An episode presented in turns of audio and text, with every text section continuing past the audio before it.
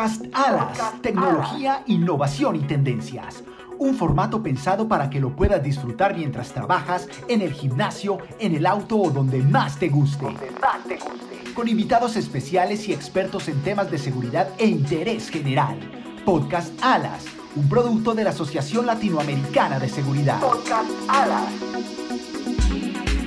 Hola, les saluda Tadeo Espina y les doy la bienvenida al episodio número 18 de nuestro podcast Alas. Me acompaña mi compañera Daniela Villegas. Dani, ¿cómo estás? Hola Tadeo, muy bien, ¿y tú? Muy bien, cuéntanos entonces, ¿con quién vamos a estar conversando el día de hoy? ¿Quién nos acompaña? Bueno, Tadeo, te cuento que en este episodio nos acompaña Roberto Ávila. Él es ingeniero de producto para Uniview México, a quien saludo y le pido que nos cuente sobre qué estaremos hablando el día de hoy. Bueno, pues muy buenas tardes a todos nuestros amigos de Alas Latinoamérica. Gracias a Tadeo Espina y Daniela Villegas por esta invitación que nos hacen para participar en su podcast. El día de hoy vamos a tocar el tema de la inteligencia artificial ayudando en los procesos de seguridad. ¿Qué, quiere decir esta parte? Bueno, es importante identificar los, los procesos que se utilizan en nuestros sistemas de seguridad. Hay que revisar nuestros procesos de seguridad y analizar los posibles riesgos que ya tenemos para poder eh, identificar las áreas de oportunidad. Una vez eh, identificadas estas oportunidades, debemos diseñar los mecanismos de seguridad adecuados para proteger a las personas, el medio ambiente y los activos de la empresa en todo su ciclo, ¿sí? En este diseño de procesos de seguridad es importante ver en dónde la tecnología va a ayudar al personal humano, ¿sí? Entonces, básicamente en este, en este podcast vamos a ver cómo la tecnología nos puede ayudar para eh, tener unos procesos de seguridad eficientes. Para entrar en materia y aclarar los términos, definamos qué entendemos por inteligencia artificial aplicada al tema que nos reúne hoy, Roberto. Muy bien, la inteligencia artificial la vamos a, nosotros a convertir en las analíticas, la vamos a transformar en las analíticas que nos van a ayudar a poder tener alarmas en nuestros sistemas de seguridad. ¿sí? Si bien antes teníamos alarmas a lo mejor por detección de movimiento, hoy el desarrollo de los algoritmos y de los nuevos chipsets que permiten eh, tener eh, algoritmos más precisos, vamos a tener ahora, eh, en vez de alarmas de detección de movimiento, vamos a tener alarmas más específicas como por ejemplo la detección del cuerpo humano, detección de mascotas, detección de ciertos objetos, que es lo que nosotros conocemos como la inteligencia artificial que estamos ocupando en la actualidad. Bueno, y centrándonos en esta aplicación que nos mencionas desde la videovigilancia, ¿cómo una empresa o persona puede saber qué tipo de inteligencia artificial necesita para resolver sus necesidades? Precisamente es, es necesario revisar este, nuestro sistema de seguridad, ¿no? Eh, por ejemplo, para poder crear un mecanismo de, o algo que necesitamos, necesitamos identificar primero cuáles son los problemas que tenemos o qué, necesitamos resolver. Voy a poner ahorita un ejemplo post pandemia. Algo que es bien importante es que todas estas analíticas nos van a brindar una estadística. Eso es bien importante, ¿sí? Y entonces, el ejemplo post pandemia que voy a dar es, en el ejemplo es, yo tengo una fábrica en donde empiezan a, eh, tengo, no sé, mil trabajadores y el primer mes se infectaron 100 personas. El segundo mes se volvieron a infectar otras 100 personas. Entonces, ya yo perdí, digamos, 200 trabajadores. Es ahí donde identifiqué el problema. Necesito colocar la tecnología que va a ayudarme a prevenir el aumento de este, eh, este incidente. Entonces, una vez que nosotros colocamos una tecnología como lo que puede ser un control de acceso, que bueno, lo, tiene la marca Uniview, con el reconocimiento facial, detección de portación de cubrebocas y aparte medición de temperatura en un mismo equipo, nosotros incorporamos la tecnología a nuestro proceso de seguridad y entonces empezamos a medir ahora cuántos casos positivos de eh, COVID tengo en, en la fábrica. Si después de incorporar la tecnología ha disminuido, digamos, a 50 personas y va disminuyendo a 30 personas, es ahí donde yo me doy cuenta que mi tecnología vino a ayudar a mi proceso de seguridad. Entonces, es bien importante este, identificar y, crear el proceso, ¿no? Eh, por ejemplo, para, para eh, poder tener un buen sistema de seguridad se necesitan de tres cosas, del proceso, de las personas y de la tecnología. Si solamente tengo eh, el proceso y la persona, entonces me va a hacer falta la eficiencia del, caso, el problema, ¿no? Si me falta la persona, no voy a poder implementar la, pues la tecnología y no voy a poder implementar ningún sistema. Y si me falta el proceso, voy a tener la información, voy a tener las personas, pero no voy a saber qué hacer con esa información. Por eso es bien importante tener bien claro el proceso, las personas y la tecnología y para poder tener esta estadística y ver cómo se va disminuyendo el problema en, en la fábrica, ¿no? O en este caso, cómo vamos resolviendo este problema. Aquí nos mencionas un punto muy interesante y es la importancia de soluciones unificadas que nos permitan mejorar y optimizar los procesos. Sin embargo, también nos mencionas el uso de muchas nuevas tecnologías. Entonces, ¿qué pasa, Roberto, cuando se tiene un sistema tradicional de CCTV? ¿Se le pueden implementar todos estos nuevos dispositivos con inteligencia o se debe partir desde cero para actualizarlos? Creo que me lo preguntas. Precisamente eh, nosotros contamos con un dispositivo que ya tiene el chipset y los algoritmos necesarios para desarrollar analíticas.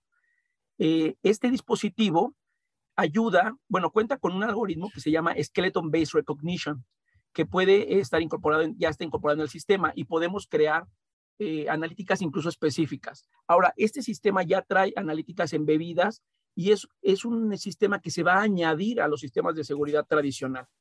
Así es. Entonces, si yo cuento con un sistema eh, tradicional de, digamos, puede ser desde 4, 8, 16 canales, este sistema viene a, a brindar la inteligencia a cada uno de estos canales, sin la necesidad de involucrar un BMS profesional.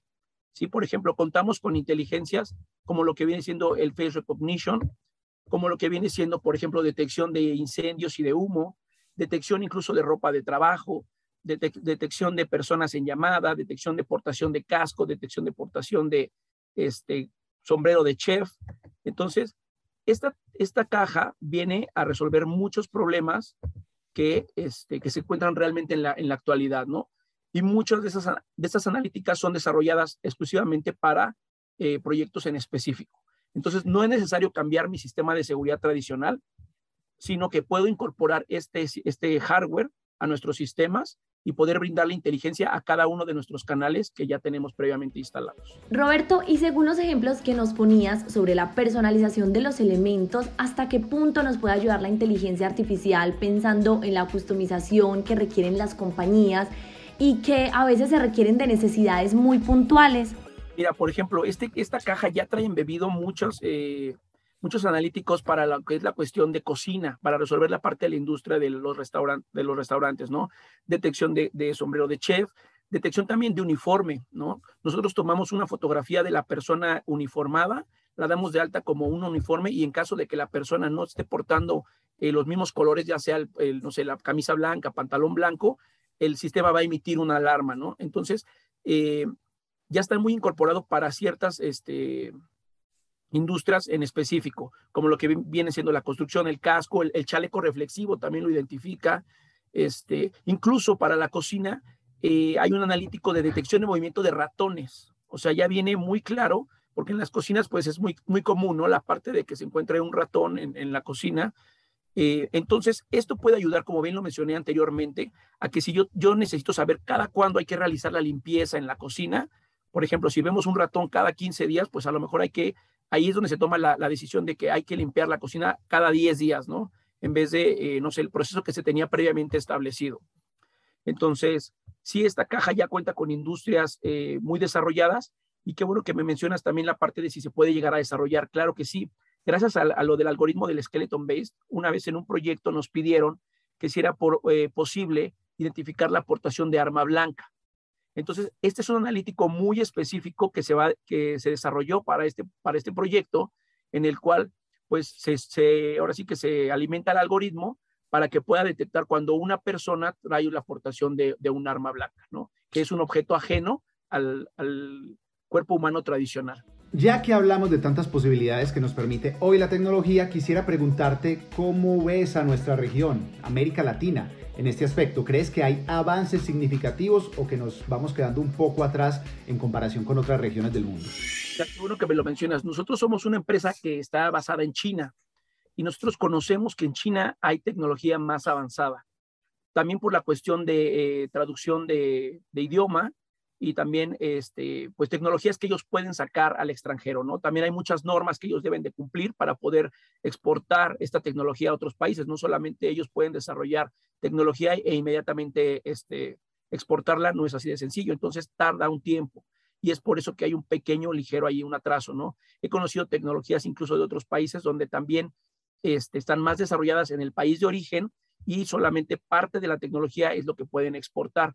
Ahora, lo que sí te puedo mencionar es que en el caso de Uniview, Uniview sí eh, exporta lo más nuevo que va eh, teniendo año con año, ¿no? Sí sale nuevo producto tanto en China y inmediatamente se hace la, la, la difusión de ese mismo producto en lo que viene siendo México y la región de Latinoamérica. Y desde el punto de vista del usuario final, quienes están recibiendo y aplicando todas estas tecnologías a sus procesos, ¿Crees que están receptivos y son conscientes de la importancia de adaptar estas nuevas tecnologías como lo es la inteligencia artificial de lo que hemos venido hablando? Qué bueno que lo dices. Lo que pasa es de que hay que crear una cultura. Es, no es no nada más la parte de llega la tecnología y la aplicamos, ¿no? También hay que crear la cultura de la seguridad en este caso y la cultura de cómo utilizar la tecnología. En muchos casos en los gobiernos hay veces que se hacen licitaciones y por lo cual se, limita a veces a ciertas tecnologías, incluso se, licitan tecnologías anteriores a lo más moderno, ¿no? Y en ese caso pues no se puede hacer realmente nada. Pero claro que sí, en Latinoamérica eh, hay pues lugares donde ya podemos ver estas, estas altas tecnologías, ¿no? Muchas veces nos da, por ejemplo, algo de miedo, incluso el reconocimiento facial, ¿no?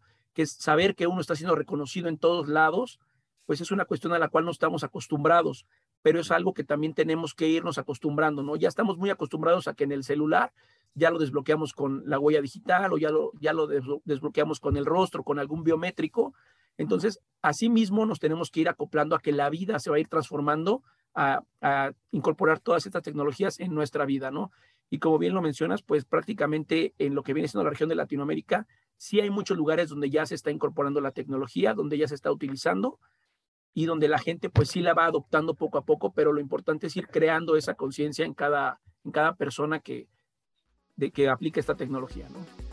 Ya que mencionas el tema de seguridad, quiero que pensemos en términos también de la privacidad de los datos. Como desarrolladores de estas tecnologías, ¿cómo lo ven ustedes? O tal vez es un tema que es más de la conciencia del ciudadano. Es algo que igual se tiene que legislar y, debe haber algún este, eh, regimiento legal ¿no? en, cada, en cada país y que esa parte pues se tienen otras personas que dedicar a esa parte.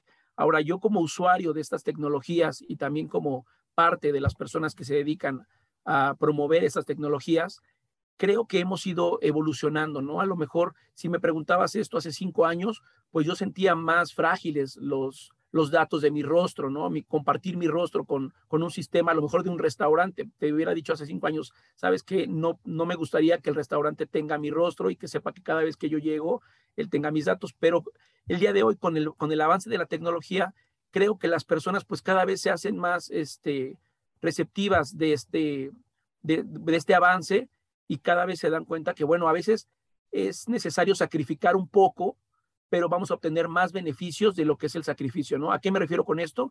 De que si bien eh, un restaurante, o ahora pues hasta una aplicación móvil ya tiene nuestros datos, pues también podemos obtener algún beneficio, ¿no? Tener seguridad, saber que estamos en un lugar que eh, nos brinda la seguridad de estar en ese, de permanecer en ese sitio, este, a lo mejor alguna promoción, porque muchas veces se utilizan los datos de las personas también para brindar algún tipo de, promoción. Entonces, creo que, que, es más que nada algo cultural y también eh, tener mucho, lo, que hay que tener más cuidado es, pues sí, ver dónde es donde estamos dando nuestros datos, ¿no? Por lo regular, quien va a incorporar estas tecnologías, pues son empresas eh, privadas o, o, gobiernos, ¿no? Entonces ahí hay que tener un poco de cuidado, pero bien, en la parte de seguridad creo que este, va a ayudar bastante para poder brindar mejor seguridad, y más acá en Latinoamérica. Roberto, y en términos de ciberseguridad, los desarrolladores deben diseñar basándose en este principio. ¿Qué opinas tú de esto? De hecho, bueno, los equipos de Uniview cuentan con mucha eh, ciberseguridad, ¿no? Lo, que protege que que no puedan entrar otras personas a los equipos, que no puedan invadir las redes para poder hackear los, los sistemas y a lo mejor obtener estas bases de datos, porque en el futuro, pues todos estos equipos van a empezar a generar muchos datos que son eh, la información que van a requerir ya sea tanto empresas como la gente que se dedica a lo mejor al mal, ¿no? También va a querer tener estas bases de datos. Entonces, eh, claro que van acompañados, van de la mano la parte de ciberseguridad con la parte de los equipos, el hardware tecnológico. Roberto, ¿cuáles serían las aplicaciones de estas analíticas y soluciones de las que hemos venido hablando o cuál sería su mejor aplicación en el mercado, según tu concepto? Estas analíticas las podemos utilizar prácticamente en cualquier sitio, pero si nos queremos enfocar en un poquito en más en industrias más especializadas, puede ser en hospitales para la identificación del personal, podemos utilizar un reconocimiento facial, podemos utilizar lo, lo que es el reconocimiento de, de, este, de uniforme, ¿sí? También en, gasolineras, por ejemplo, donde no está permitido que una persona esté en llamada, podemos detectar la, eh, la persona en llamada o detección de incendio con imagen de humo e incendio a través del video, en restaurantes, en, en toda la parte de supermercados, en banca también se puede utilizar estos sistemas. Entonces, prácticamente en cualquier industria podemos buscar eh, qué analítica es la que, nos, que más nos ayuda, ¿no? otra analítica que me gustaría mencionar, que ahorita me viene, es la parte de detección de multitudes. También los gobiernos pueden llegar a, tener esta detección de multitudes. Entonces, imagínate más de 30 analíticas en un mismo sistema, ¿no? En una misma caja, en un mismo hardware y que le puede brindar analíticas a nuestros equipos ya previamente instalados. Con esto que nos mencionas, vemos que estas tecnologías abarcan un gran mercado y pueden entregar soluciones efectivas a las diversas problemáticas que presenta un determinado sector. Nos pones el caso de la gestión de multitudes y todo el tema de control de aforo que nos deja la pospandemia. Aquí quiero preguntarte cómo crees que nos aporta la inteligencia artificial en este mundo que estamos viviendo actualmente. Bien, como te lo mencionaba hace rato, ¿no? Vamos a incorporar muchas analíticas ahora eh, a la pospandemia, ¿no? Uno puede ser la detección de multitudes. Eh, la parte de detección de aforos utiliza más un conteo de personas. El conteo de personas tradicional, cuántas personas entran, cuántas personas salen. Pero imagínate que este sistema no solamente me va a permitir una inteligencia por canal, sino que puedo tener hasta tres inteligencias en un mismo canal. Entonces puedo tener el conteo de personas, puedo tener reconocimiento facial e incluso lo de la parte del uniforme, ¿no? Este, ¿Cómo me va a ayudar? Pues algo que bien importante que se mencionó igual hace rato es la parte de generar una estadística, ¿sí? Tenemos una estadística también, no solamente vamos a tener cuántas personas ingresaron, sino que también vamos a poder saber el género de la persona y un promedio más o menos de la edad de la persona, ya que el sistema también nos dice si es una persona joven, si es una persona adulta o si es una persona de mediana edad, ¿no? Entonces, esto va a ayudar no solamente en la parte de seguridad, sino que también en la parte de análisis de, de ahí de mercadotecnia de los restaurantes o de los, de los lugares donde se instalen estos equipos. Si bien hemos estado aplicando la inteligencia artificial en el área del video principalmente, ¿Cómo crees que se puede integrar esta tecnología a otras soluciones de seguridad como el control de acceso, entre otras? Bueno, eh, nosotros sí no estamos muy enfocados en la parte de control de acceso y, video, ¿no? Pero algo que es bien importante es mencionar que estos sistemas cuentan con protocolos de integración, ¿no? Por ejemplo, en el caso del video, protocolo ONBIF o protocolo RTSP, este, y, así es como nos podemos integrar nosotros con otros sistemas, ¿no? A lo mejor eh, eh, sistemas de detección de incendio y nosotros, bueno, podemos brindar la parte del video y también integrarnos con ellos, ¿no? En sus plataformas. Existen también los Building Management eh, Software que también nos podemos integrar, pero nosotros siempre nos vamos a estar integrando con protocolos de, video o protocolos de control de acceso este, a estos otros sistemas, ¿no? También quisiera mencionar es de que este sistema que estamos promoviendo, el cual le agrega inteligencia a sistemas ya previamente instalados, eh, son de un muy bajo, es de muy bajo costo, ¿no? Prácticamente lo que un BMS profesional nos vendería un canal de video, eh, la licencia eh, anual, es el costo de esta caja para hasta cuatro canales. O sea, algo que también, bueno, la marca ofrece es muy buena tecnología a muy bajo costo, ¿sí? Entonces puedo agregar hasta cuatro, ocho o dieciséis canales de inteligencia en lo que me viene costando un sistema de BMS tradicional. Para ir cerrando con este tema, Roberto, ¿cuál crees que es la tendencia con estas tecnologías? ¿Cuál es el futuro que nos espera? Y bueno, si tú consideras que hay aún mucho por explorar en ello. Fíjate que me gustaría mencionar incluso todas las tecnologías este, nuevas que, trae eh, Uniview ahorita sí a Latinoamérica. Otra, otra tecnología que está muy desarrollada es la parte del autotracking con detección de cuerpo humano o con detección de vehículos y detección de motocicletas. Ahorita que tú me dices, ¿para dónde vamos? Algo muy próximo, porque podemos futurear, ¿no? O sea, podemos decir, no, pues en 10 años vamos a estar así. No, no, no, yo te voy a decir algo ya muy próximo que va a estar ocurriendo el próximo año. Cámaras que se están moviendo solas a través de autotracking sin la necesidad de un monitorista moviendo las cámaras y siguiendo los vehículos y aparte detectando la placa del vehículo. siguiendo a las personas y teniendo reconocimiento facial. O sea, cámaras moviéndose automáticamente y haciendo este tipo de reconocimientos, este tipo de detecciones por sí solas. Eso vamos para eso vamos, ¿no? Que vamos a ir caminando a lo mejor por la calle y las cámaras nos van a estar siguiendo y cuidando automáticamente. Se escucha muy este, utópico, pero eso ya va a estar ocurriendo el próximo año. Cuando nos pones el ejemplo de los monitoristas, muchos pensamos en qué va a suceder con el trabajo de estas personas. Entonces, ¿cuál es el papel del ser humano en estas nuevas dinámicas cuando empieza a entrar la automatización? ¿Cómo tienen que migrar las personas, el recurso humano específicamente? No, claro, pero por eso la gente que se dedica a hacer los sistemas de seguridad, vamos a crear procesos en los cuales nosotros en un proceso tenemos la tecnología y en un proceso tenemos a la persona que va a operar esta tecnología o que va a analizar estas estadísticas o estos reportes que me va generando la tecnología, ¿sí? Y, y en vez de tener yo, por ejemplo, un policía en la entrada de un establecimiento, ahora voy a tener sí una cámara, pero va a haber, el policía va a estar generando a lo mejor o haciendo otra tarea. La tecnología no viene a reemplazar al, al ser humano, viene a ayudar al humano, ¿no? A facilitarle las, los trabajos, las tareas, a ser más productivo, más eficiente y que nosotros podamos estar dedicados en otro tipo de, de cosas, ¿no? Eh, como tal, sí va a haber tecnología que, que, que, en algún punto desplaza a unas personas, pero las desplaza, no las reemplaza y las hace obsoletas, ¿no? Simplemente desplaza a la persona y la persona se puede dedicar a otra cosa. Y bien lo mencionaste, sí hay que especializarse un poquito más para poder operar todo este tipo de, de sistemas, ¿no?